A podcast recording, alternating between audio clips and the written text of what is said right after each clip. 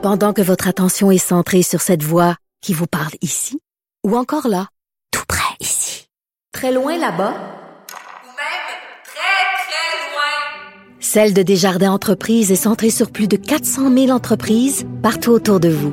Depuis plus de 120 ans, nos équipes dédiées accompagnent les entrepreneurs d'ici à chaque étape pour qu'ils puissent rester centrés sur ce qui compte, la croissance de leur entreprise. Avocat à la barre. Avec François-David Bernier. avec François-David Bernier. On va parler euh, de diffamation. Euh, on sait euh, que, bon, tout le monde connaît le, le site dit son nom. Il y a eu, bon, l'histoire de Marie-Pierre Morin euh, et euh, Sophia Nolin euh, qui a, qui a lancé comme une vague de dénonciation, mais pas par le système habituel là, où des plaintes à la police et des poursuites, mais par les réseaux sociaux. Euh, beaucoup de gens se sont posé des questions. Est-ce que c'est la bonne manière?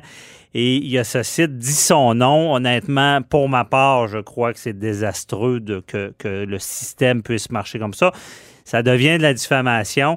Et là, quelqu'un qui est sur le site, qu'est-ce qu'il fait? Euh, Est-ce qu'il poursuit? Euh, euh, S'il poursuit, ben là, tout d'un coup, la, liste, déjà, je pense que les médias l'ont jugé un peu non crédible, parce que je sais, parce qu'on en parle moins. Quelqu'un sur la liste, on en parle moins.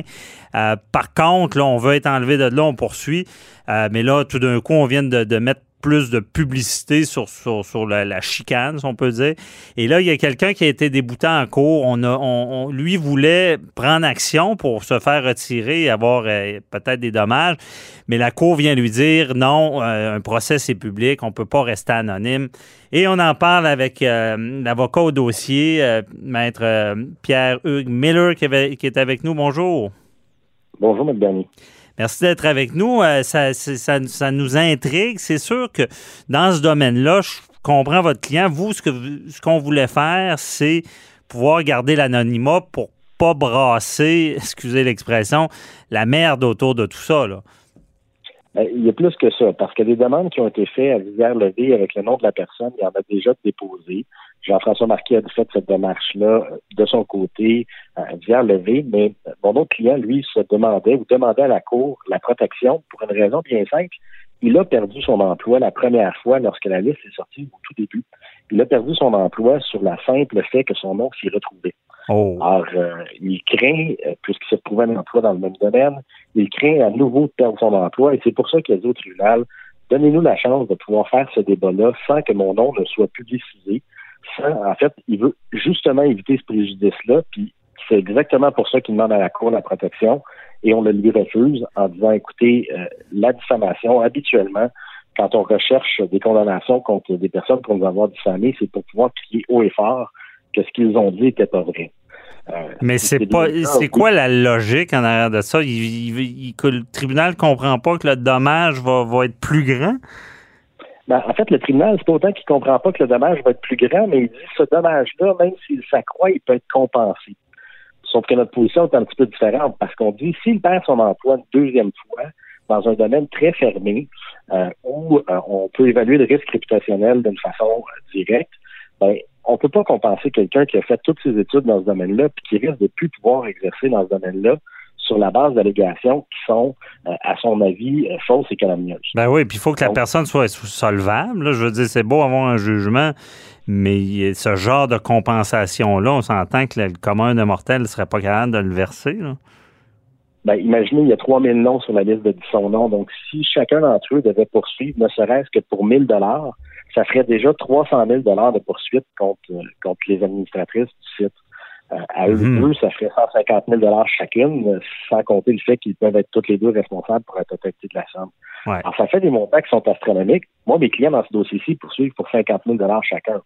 Donc, vous aurez compris que, euh, prenons le chiffre de tout à l'heure, multiplions-le par 50, on arrive à des montants qui sont euh, bien au-delà de ce que le commun des mortels a d'actifs Mhm. bancaires qui peuvent être saisis. Là. Ben oui, c'est c'est problématique.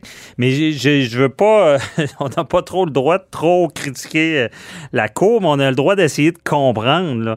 Euh, sur quoi se base le juge? Il, il comprend pas qu'il peut y avoir ce dommage-là, mais c'est c'est quoi ses motifs de dire non, non, non, ça doit être public? Parce que euh, c'est des principes sur la diffamation qui ressortent? En fait, de façon plus large, le tribunal dit, euh, parce qu'il y a plusieurs droits qui s'opposent ici. Hein. Il y a le droit à la réputation, qui est un droit qui est garanti par la Charte des droits et libertés du Québec.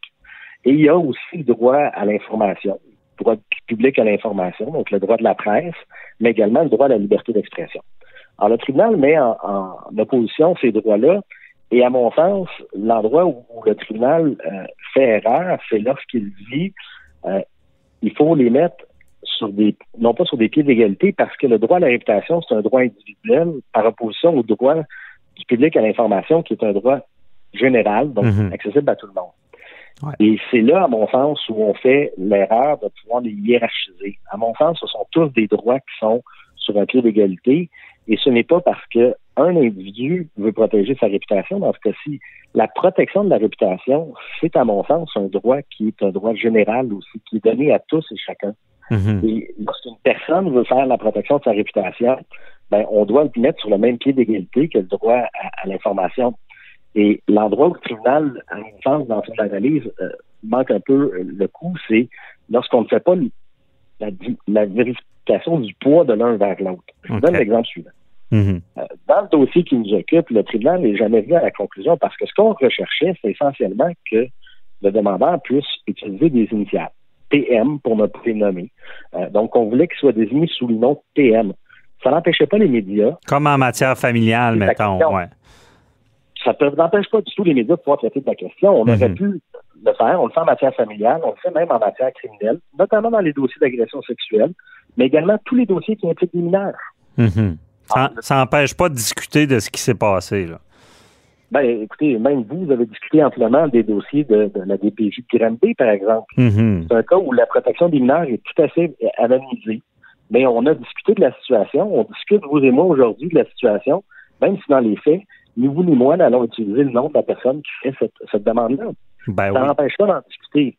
À, mon sens, la transparence des décisions judiciaires est préservée par cet aspect-là. Mm-hmm. Euh, parce que, le, droit à l'information est fort, je comprends, mais comme vous, vous le dites bien, c'est général. Mais il n'était pas question, parce que c'est ce qui revient souvent. On dit le bûcher public. Euh, les gens ont le droit à la sécurité, à la vie, c'est très important, mais on, quand on analyse l'être humain un peu là, de nos jours, surtout avec les médias sociaux, on peut dire que la dignité d'une personne fait partie de son être. Puis quand on atteint à ça, on atteint, c'est une, atteinte qui est grave vis-à-vis d'une personne, qui peut faire qu'une personne, tout le reste de sa vie, va en garder des séquelles importantes. Mais c'était pas dans le poids, ça? Ben, euh, non, parce que ça, c'est un peu le fond du dossier. Et le tribunal n'a pas voulu aller sur le fond du dossier, mais oui, vous avez raison, ce sont des droits fondamentaux, mais plus clair encore, parce que ramenons-le à la situation qui nous occupe. Lorsqu'une personne est accusée au criminel d'un crime de nature sexuelle ou n'importe quel autre crime, la jurisprudence a fait en sorte que la personne sait ce dont on l'accuse, connaît les chefs d'accusation, connaît qui est la personne qui l'accuse, sait surtout les faits qu'on lui reproche. Mm-hmm. Ça, c'est ce qu'on appelle dans le jargon la divulgation de la preuve. Dans le dossier qui nous occupe, il n'y en a jamais eu de ça parce que les gens sont ajoutés de la simple dénonciation de quelqu'un qui dit je sais ou j'ai entendu dire que telle personne aurait commis un acte de mmh. sexuellement répréhensible. Ben, c'est clair, mais c'est pas tout à fait comme ça que ça marche. j'entends les victimes dire oui, mais le système de justice n'est pas parfait au niveau des crimes de nature sexuelle. Elles ont raison de dire ça, ces victimes-là. Le système n'est pas parfait, mais le système parfait n'existe probablement pas. Mhm. On peut travailler à le perfectionner. Il y a déjà des initiatives qui se font. On parle entre autres de plus en plus d'un tribunal spécialisé en matière d'agression sexuelle. J'en suis. Je suis de ceux qui pensent que ça serait une bonne idée. Maintenant, quand on regarde la liste telle qu'elle est présentée, puis ces mécanismes-là, ben, je pense qu'on est en train de faire un choix bien pire. Mhm. Donc, ultimement, si on veut améliorer le système, c'est une chose, mais on peut quand même pas remplacer un système de droit, un état de droit, par le simple chaos, puis le fait que tout le monde puisse mettre un nom sur une liste. Ça ne fonctionne pas. C'est un système qui est, à mon sens, bien plus dommageable pour la société que ben oui. l'être nos tribunaux qui sont pas parfaits, là. On peut pas dire que nos tribunaux sont parfaits. Les délais sont parfois trop longs.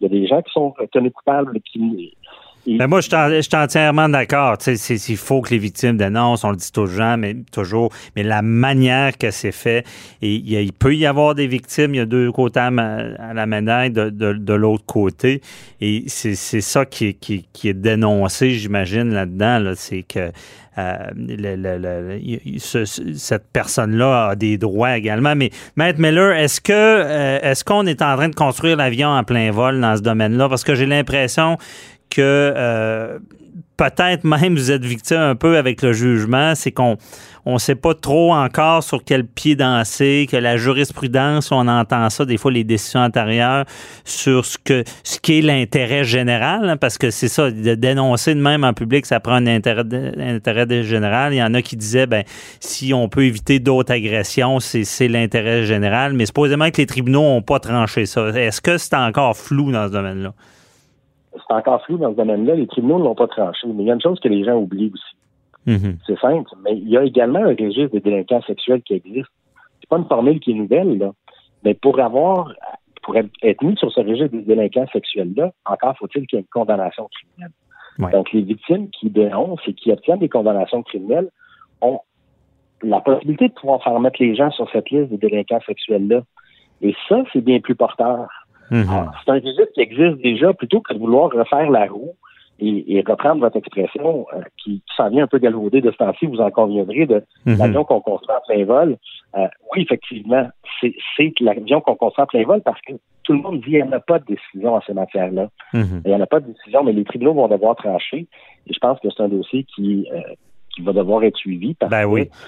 On va suivre ça. Euh, ben, ben on, va manquer de temps parce que c'est très intéressant, mais on va suivre ça.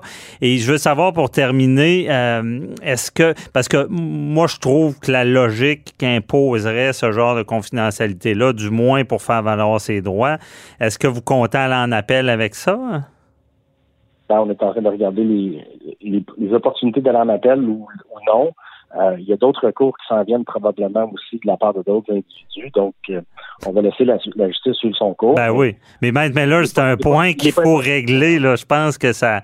Je pense que vous avez, vous avez mis le doigt sur, en tout cas, quelque chose qu'il faut qu'il soit réglé. Euh, on, va suivre ça avec attention si vous allez en appel avec ça. Merci, madame. merci à vous. Bonne journée.